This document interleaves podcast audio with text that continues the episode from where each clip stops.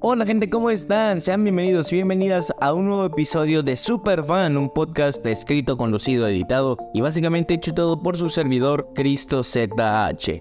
¿Qué creen que se me olvidó? que ya era fin de mes y que tenía que tener lista la intro y la outro en este episodio donde básicamente recopilo todas las opiniones que hice para el canal de YouTube. Así que lo estoy grabando con mi celular por si se escucha un poco chafón a diferencia de los otros audios. Una disculpa, eh, se me olvidó que iba a estar de vacaciones, de Semana Santa. Pero en fin, aquí les dejo estas 6 opiniones que grabé para el canal. Mi letterbox me dice que vi 24 películas en el mes de marzo. Me eché muchas joyitas que tenía años sin ver. Vi por primera vez pelis como The Warriors, que no había captado la referencia en John Wick 4. Y luego me, apareció un TikTok de Ibarrechi y dije, wow, tengo que ver The Warriors. Me gustó muchísimo.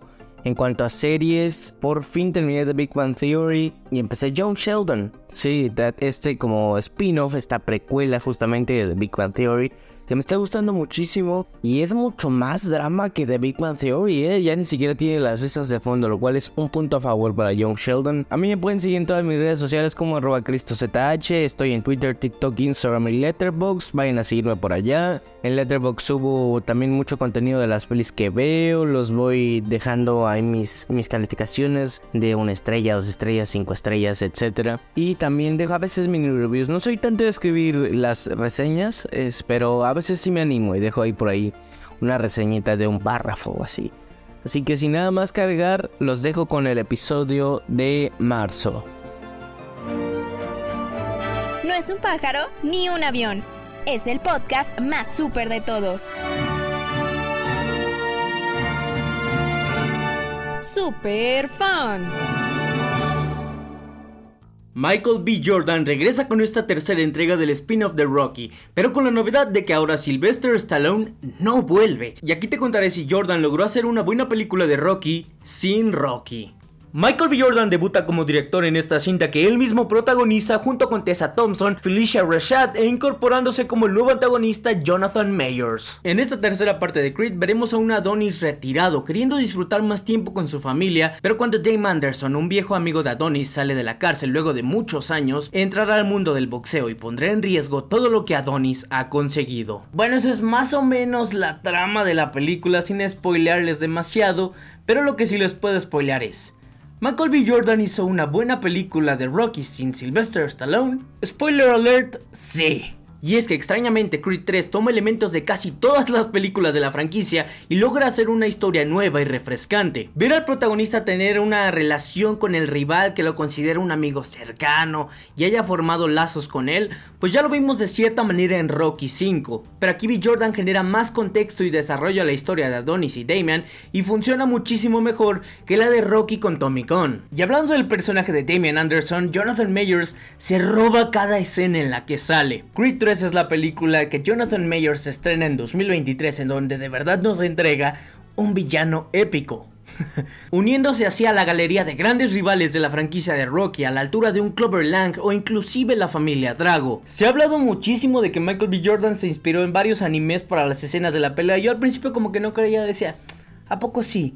Pero una vez que ves las escenas de pelea dices, a la madre. Utiliza mucho la cámara lenta y elementos surrealistas que se sienten algo muy novedoso para cualquier película de boxeo. Y lo mejor es que Michael B. Jordan logró balancear a la perfección toda la acción y estamina de las escenas de pelea y boxeo con el dramatismo y lo sentimental de la historia. Tiene un ritmo súper agradable, no se siente pesado en ningún momento y avanza de manera muy fluida. Cuando menos te das cuenta, ya estamos en el último acto, que justamente para mí tal vez fue lo más flojo de la película. A pesar de tener una pelea final bastante diferente a las demás de la saga, se siente rara, poquito apresurada y no tan dramática como en entregas anteriores. Podría decirles que Creed 3 es como una rara mezcolanza de Rocky 1, 3 y 5. Yo me atrevo a decir que la disfruté más que Creed 2, pero sí la sentí un escalón abajo de Creed 1. La fotografía es muy cercana, muy cerrada, se siente sofocante, pero queda muy bien con el estilo que Michael B. Jordan le quiere dar a la película. Fíjense que sí, lo que no me encantó fue el soundtrack, y es que extrañé demasiado el tema musical principal de Creed compuesto por Ludwig Göransson. Para mí esa pieza musical es poderosísima y queda a la perfección con este spin-off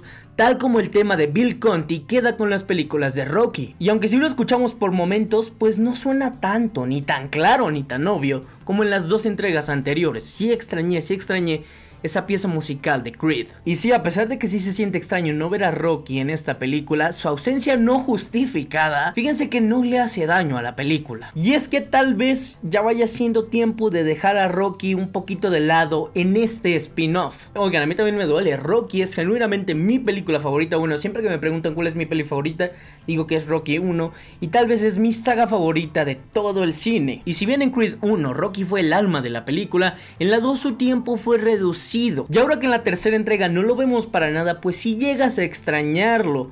Pero la ausencia de Rocky hace que automáticamente esta película de Creed sea mala? Por supuesto que no. Y es por eso que yo a Creed 3 le voy a dar 4 estrellas de 5.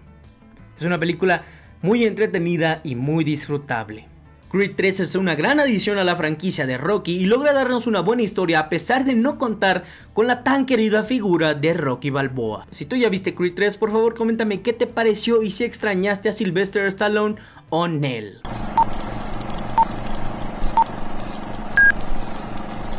Ghostface está de regreso en una nueva entrega de la franquicia Scream, una que promete ser muy diferente al resto, pero ¿en verdad lo cumple? Scream 6 es dirigida por Matt Bettinelli Olpin y Tyler Gillette, directores de cintas de terror como VHS, Boda Sangrienta y Scream 5. Regresa la mayoría del cast de la quinta entrega, la mexicana Belisa Barrera y la popular Jen Ortega como las hermanas Sam y Tara Carpenter, Jasmine Savoy Brown y Mason Gooding como los gemelos Mindy y Chad Mix, regresan Courtney Cox como Gail Weathers, convirtiéndose así en el único personaje que ha salido en todas las películas películas de la saga hasta ahora, y Hayden Panettiere de Scream 4 también regresa. También tenemos caras nuevas como la de Samara Weaving, Tony Revolori, Dermot Mulani, Liana Liberato y Jack Champion. La trama de Scream 6 sigue a los cuatro sobrevivientes de la entrega anterior, quienes se han mudado a Nueva York e intentan dejar en el pasado los horrores que vivieron hace un año, pero un nuevo asesino los comienza a cazar a ellos y sus nuevos amigos, y en esta ocasión este Ghostface se siente diferente, muchísimo más peligroso y brutal que nunca. Lo que hace diferente esta sexta entrega de Scream es la brutalidad que maneja, y es que este Ghostface se siente mucho más brutal que en las películas anteriores, se siente muy personal, y eso es bueno porque parte del encanto de esta franquicia es que cada película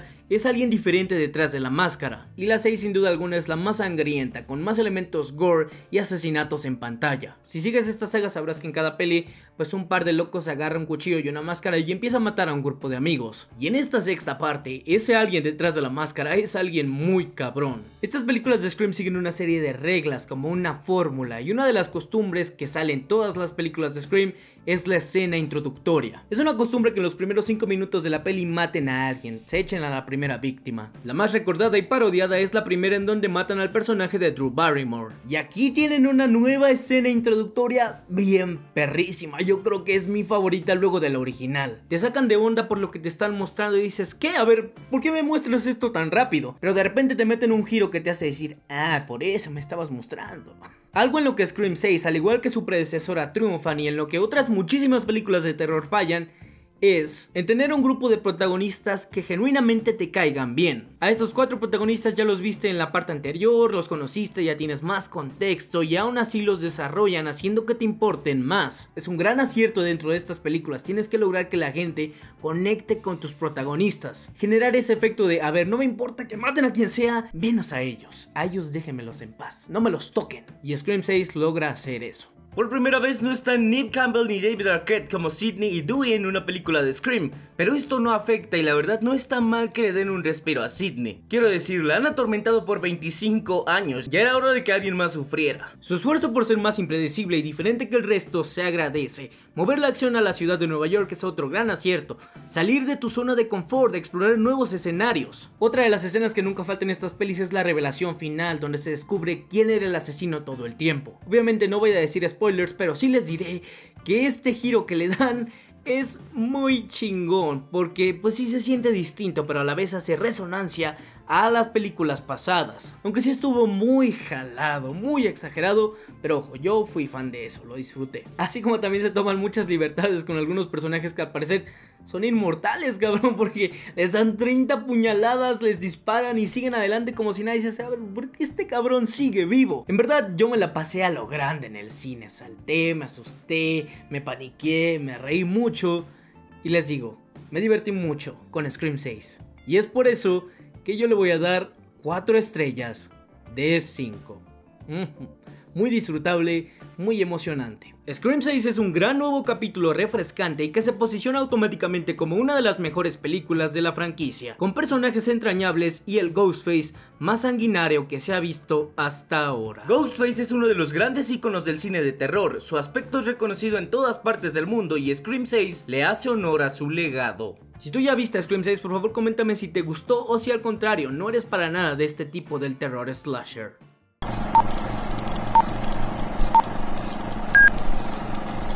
Shazam es una de las películas más divertidas del universo extendido de DC y ahora llega su secuela, Shazam, La Furia de los Dioses, una película que parece haber nacido muerta. Shazam, La Furia de los Dioses es dirigida por David F. Sandberg, director de Shazam 1 y Annabelle 2. Regresa todo el cast de la primera peli y se añaden las tres nuevas antagonistas, Helen Mirren, Lucy Liu y Rachel Segler como las hijas de Atlas. En esta secuela veremos a Billy Batson y al resto de la familia Shazam enfrentarse a las hijas de Atlas, tres poderosas diosas que quieren recuperar algo que le fue robado a su padre. O bueno, más o menos de esto trata la película, pero vamos a empezar rápido con lo chido de Shazam 2. Y es que esta peli tiene todo lo que a los fans de la primera les va a gustar, un tono más infantil juvenil a diferencia del resto de las cintas del DCEU, muchos chistes, muchas referencias a la generación Z y muchas peleas épicas. Lo que me gusta es que luego luego podemos ver que hay un desarrollo en la familia y es que como no, bueno, ya pasaron 4 años de la primera película, obviamente tienen muchísima más química y más historia juntos. Lo que más me gustó de esta nueva entrega son las villanas, Helen Mirren como Espera, Lucy Liu como Calypso y Rachel Segler como Anthea. Para mí son una gran adición a la historia y unos antagonistas bien interesantes para este universo. El soundtrack a cargo de Christoph Beck, quien también hizo el soundtrack de Spider-Man 3, me ha gustado muchísimo, se siente muy superheroico, demasiado épico. Pero ya siéndoles bien, bien, bien honesto, no me encantó Shazam 2. Siento que tiene un guion muy flojo en el que pasan muchísimas cosas, tantas que en algún punto te pierdes de la trama principal. ¿Cuál era el plan de las hijas de Atlas? ¿Qué quiere hacer Billy? ¿Qué pasa con el resto de la familia Shazam? A mí sí me gusta bastante la primera, y es que en la primera el encanto era esta relación entre Billy y Freddy. La historia recaía en ellos dos porque eran los personajes principales. Y aquí ya tenemos un chingo de personajes que por cuestiones de tiempo, de duración, pues obviamente no pueden desarrollarlos bien a todos. Y aunque creo que las antagonistas son lo mejor de la película, luego de tantas cosas que van sucediendo te terminan perdiendo y al final creo que ya ni siquiera me acuerdo bien bien cuál era su propósito. Caso otra vez contrario a la primera que tiene una historia lineal, sencilla y muy digerible. Fui fan de que Sandberg se haya atrevido a hacer algo a mayor escala, una amenaza más grande, más personajes y más secuencias de acción, pero al hacerlo justamente perdí un poco del toque, la personalidad y el carisma que tiene la primera entrega. Y otra gran desventaja es que pasaron 4 años entre la 1 y la 2, y sí,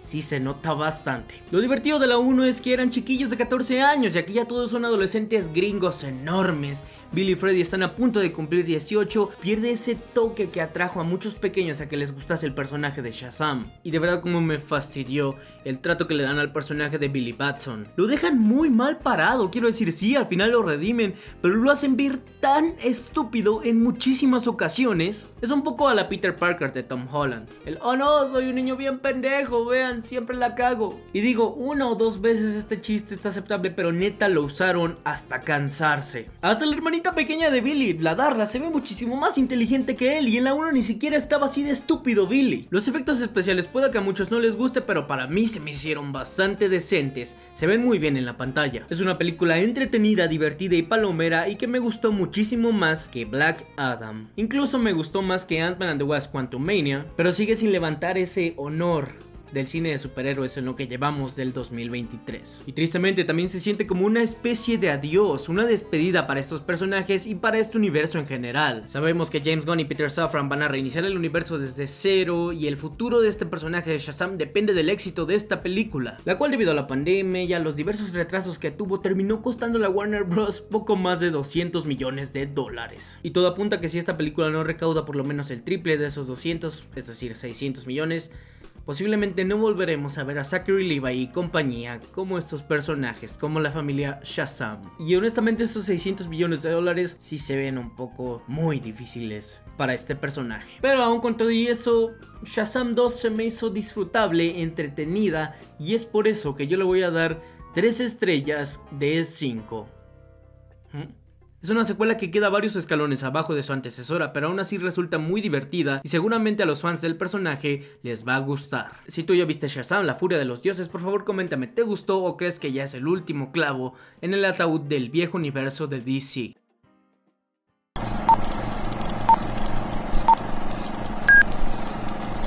Oso Intoxicado es la nueva película que se ha vuelto viral en redes sociales y aquí te contaré por qué es una gran opción para ir a verla al cine. Oso Intoxicado es dirigida por Elizabeth Banks, a quien recuerdas haber visto en la trilogía de Spider-Man de Sam Raimi o en series como Modern Family. Anteriormente ya ha dirigido películas como Los Ángeles de Charlie y Pitch Perfect 2. Tiene un reparto muy amplio, conformado por actores como Kerry Russell, Ray Liotta, Alden Ehrenreich, Oshia Jackson Jr. y Jesse Tyler Ferguson, entre varios más. La trama de Oso Intoxicado es justamente el título de la película, o sea, ¿qué esperan? Un oso se encuentra con paquetes de cocaína caída de un avión y se pone extremadamente violento con todo aquel que se le atraviese. Esta película es una jalada inspirada en un caso que sucedió en la vida real en 1985, pero con muchas libertades, quiero decir, el oso en realidad tuvo una sobredosis y se murió, no mató a nadie, pero aquí se tomaron esta libertad de decir, ¿qué hubiera pasado si este oso se hubiera puesto bien pinche violento? Y debo decirles que yo disfruté mucho esta película.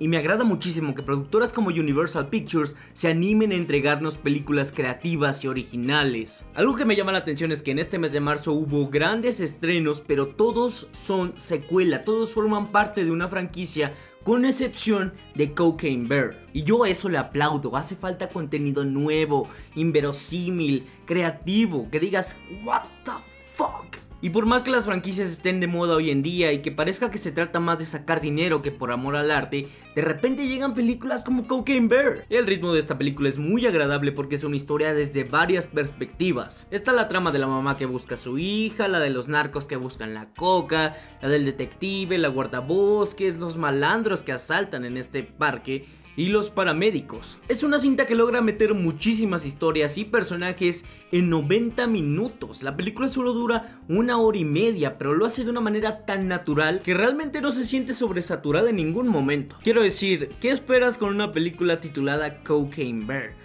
obviamente debes entrar en modo relajado, en modo queriendo reír. No entras esperando ver un padrino o un ciudadano Kane. Entras esperando ver un maldito oso bien periqueado matando gente. Y justo eso nos da la perfección Cocaine Bear, aunque algo que me sorprendió muchísimo es que por momentos la película se toma muy en serio a sí misma. Yo pensé que sería un poquito más parodia, un poquito más comedia, que sí maneja un humor súper ácido, un humor muy negro, pero por momentos se toma muy en serio y empieza a ver muchísimo gore. Hay hay cabezas explotando, hay sangre, de verdad. No esperaba ver tanta sangre con esta película. Es B15 y apenitas, ¿eh? Yo diría que aquí en México llegó rozando el B15 llegando a la clasificación C. Podemos ver cabezas explotando, osos partiendo de las manos a cabrones, pero no podemos ver un desnudo porque ay, ¿no? ahí ya es para mayores de 18. Es una película que entra en estas del estilo de hombre versus bestia muy al estilo de Jaws, Anaconda, Cuyo o inclusive la película llamada Bestia con Idris Elba del año pasado. Y si bien no voy a compararla con una obra maestra como Jaws, Bear resulta ser muy entretenida. Cosa que no vi venir, no vi venir que fuera tan sangrienta. De repente hay escenas que sí te sacan de onda porque dices, ¿qué pedo? Le acaba de arrancar el brazo a ese güey. Le acaban de volar la cabeza a este otro. De repente sí te meten mucha sangre. Yo la imaginaba más PG-13, pero no es completamente R. Aquí en México llegó, yo creo pues, rozando entre la B15 y la C. La película es B15, pero de repente sí te mete tintes de gore que hasta medio te sacan de onda. Lo que a mí no me terminó de convencer fue el tercer acto, ya que yo esperaba más algún tipo de lucha justamente humano versus bestia, como este tipo de subgénero nos tiene acostumbrados, pero no, la resolución es un poco simple y hasta anticlimática. Obviamente lo que cambia muchísimo tu experiencia al ver Cocaine Bear es el modo con el que accedes a verla. Si entras en un modo accesible, dispuesto a divertirte en el cine, esta es la película que tienes que ir a ver. Si quieres ver pelis que cambien tu vida o tu manera de pensar, pues obviamente no vas a ver Cocaine Bear para eso. En lo personal a mí me gustó a secas. Y por eso yo a Cocaine Bear le voy a dar 3 estrellas y media. 3 estrellas y media de 5. Oso Intoxicado es una premisa muy interesante y una comedia negrísima que seguramente a más de uno le va a hacer reír. Si tú ya la viste, por favor, coméntame qué te pareció. Quiero saber tu opinión. ¿Te gustó el oso cricoso o Nell?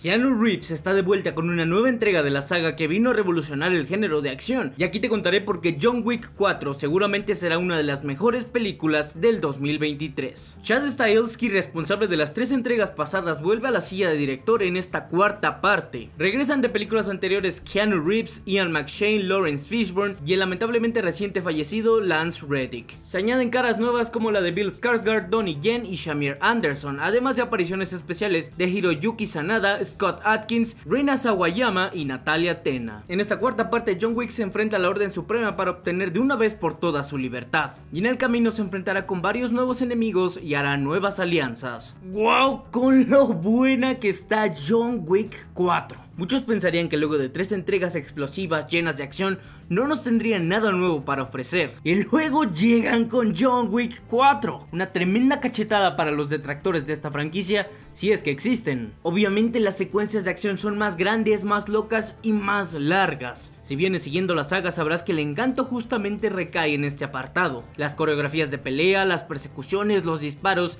y con esta película se han volado la barda por completo. No por nada es la cinta más larga de la franquicia con una duración de 169 minutos, 2 horas 49, casi 3 horas de puro madrazo que en verdad se pasa volando, no se sienten debido al ritmo tan intenso que maneja esta película. La cual a diferencia de John Wick 2 y 3 que empiezan luego luego con grandes secuencias de acción, John Wick 4 se toma su tiempo en arrancar al igual que la original. Primero nos plantea la situación y nos presenta los nuevos personajes, nos dice, chequen así está la cosa, esto es lo que va a suceder en esta aventura. Y lo diferente de esta a las tres anteriores entregas es justamente el desarrollo de John y los personajes de apoyo. Es la cinta de toda la franquicia en la que el personaje de John Wick tiene más diálogos, interactúa más con sus personajes de apoyo. Además de que por fin nos muestran un poquito más de su antigua vida, cosa que los fans ya pedían desde hace varias películas. Otro gran punto a recalcar es la estética de la cinta es bellísima. Tiene muchísimo mejor fotografía que las tres anteriores. Con tomas y encuadres más experimentales, se siente más artística y de igual manera su paleta de colores es muy agradable, dejando en claro que las películas de acción también son películas, también son cine y deben verse y escucharse bien. No simplemente tienen que ser tonos grises y peleas, no. La fotografía y los colores que maneja John Wick 4 son una chulada. Para mí lo mejor y lo que le da un nuevo aire a este capítulo son sus personajes secundarios. Bill Skarsgård, el villano principal, el marqués de Gramont, es un antagonista lleno de clase y bien nefastito. Le queda como anillo al dedo a esta saga. Donnie Yen como Kane, un viejo amigo de John Wick que en esta ocasión será su principal rival, luego de ser contratado por la orden para darle caza. Y Shamir Anderson que interpreta un misterioso personaje que funge tanto de rival como de aliado para John. Además de que el resto del cast también se luce. Es una aventura épica con varias subtramas que afortunadamente van muy bien de la mano y no te hacen bolas. Tenemos una aventura en Japón, otra en Berlín, y otra en París. Es algo que ya se hubiera utilizado de otra manera en las películas pasadas, es como una especie de videojuego. Son diferentes misiones, primero tienes que ir a pelear con estos, luego recolectar tal objeto y al final te enfrentas al jefe final. Algo que yo en lo personal disfruté es que añadieron un poco más de elementos cómicos cosa que se siente necesaria y que ya se había explorado un poquito en la tercera cinta, pero aquí un poco más. Pero ojo, no es esta comedia estúpida al estilo Marvel o las pelis de Ryan Reynolds, no. Meten más comedia física sin dejar de tomarse en serio, es refrescante y sirve para aligerar la tensión. Además de que juegan y le rinden homenaje a distintos subgéneros de la acción. Tenemos desde el cine oriental, pasando por la comedia slapstick y hasta el western de vaqueros. Por si ustedes no sabían, se tenía planeado hasta la pandemia que se iban a filmar back to back, es decir, una detrás de la otra, John Wick 4 y 5. Pero debido al COVID y las restricciones de salud se terminó por filmar simplemente una, que si observas detalladamente se puede notar cómo fusionaron tal vez las dos películas que planeaban dentro de un solo largometraje de casi 3 horas. Y para nada es queja. John Wick 4 es una aventura épica que le hace honor a su saga, una saga que seguramente pasará a la historia del cine como una de las mejores en el género de acción. Fuck it, mi calificación final para John Wick 4 son 4 estrellas y media de 5. Por ahí hubo una cosita al principio y otra pequeñita al final que tal vez no me terminaron de convencer, pero es una película que roza la perfección. Y no simplemente en el término de acción, no, en general. John Wick 4 revitaliza la saga y da un ejemplo de que la acción es un género serio e importante que sigue muy vivo dentro del cine. Y que a pesar de contar con una trama tan simple, puedes llegar a niveles épicos y legar personajes icónicos. Si tú ya la viste, por favor coméntame qué te pareció. ¿Consideras que la 4 es la mejor de la saga o te quedas con alguna de las pasadas?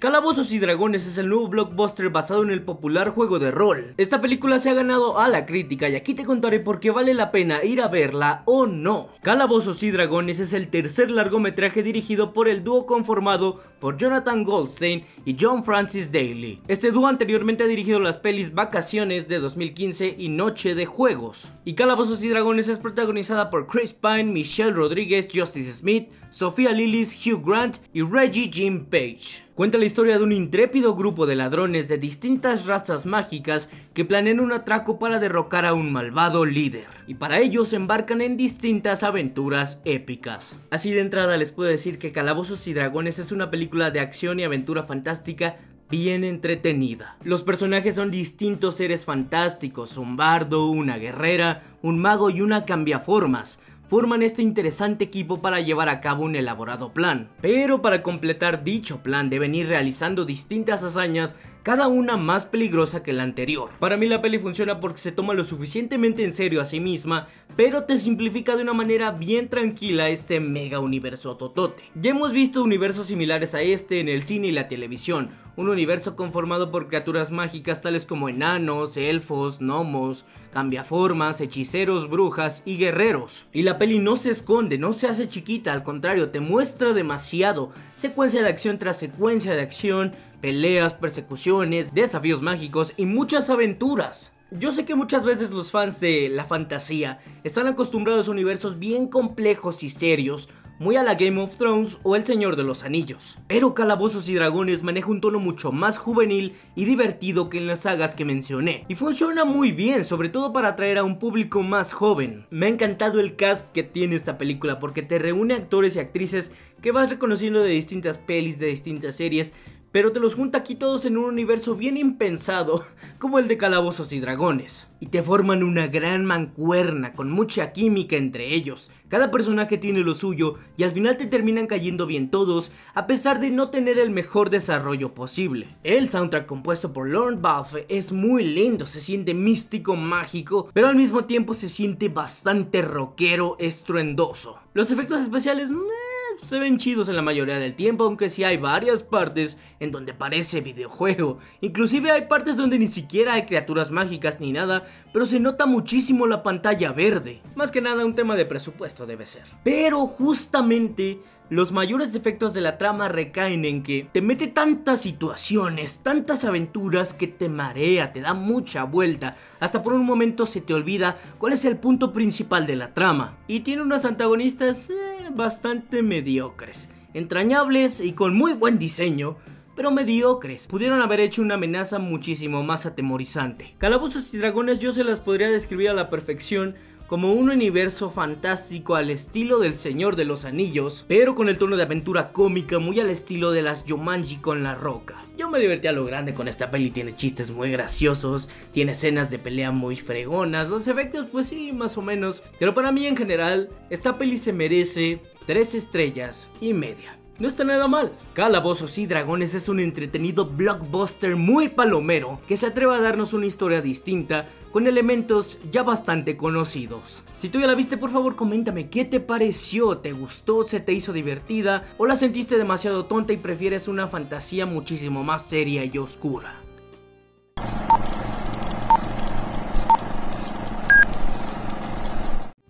Todo por el episodio de qué fue lo que vi en marzo. Espero que les haya gustado. Espero que hayan visto la mayoría de estas películas. Yo sé que es muy difícil porque la mayoría fueron sagas, así que si no viste las pasadas, pues tal vez no quisiste ver las nuevas, pero denles una oportunidad. Creed 3, Scream 6 y John Wick 4 estuvieron brutales.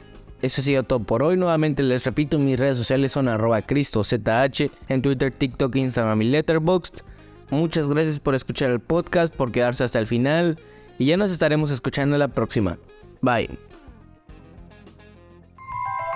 Aquí termina el podcast más súper de todos. Nos escuchamos en el próximo episodio.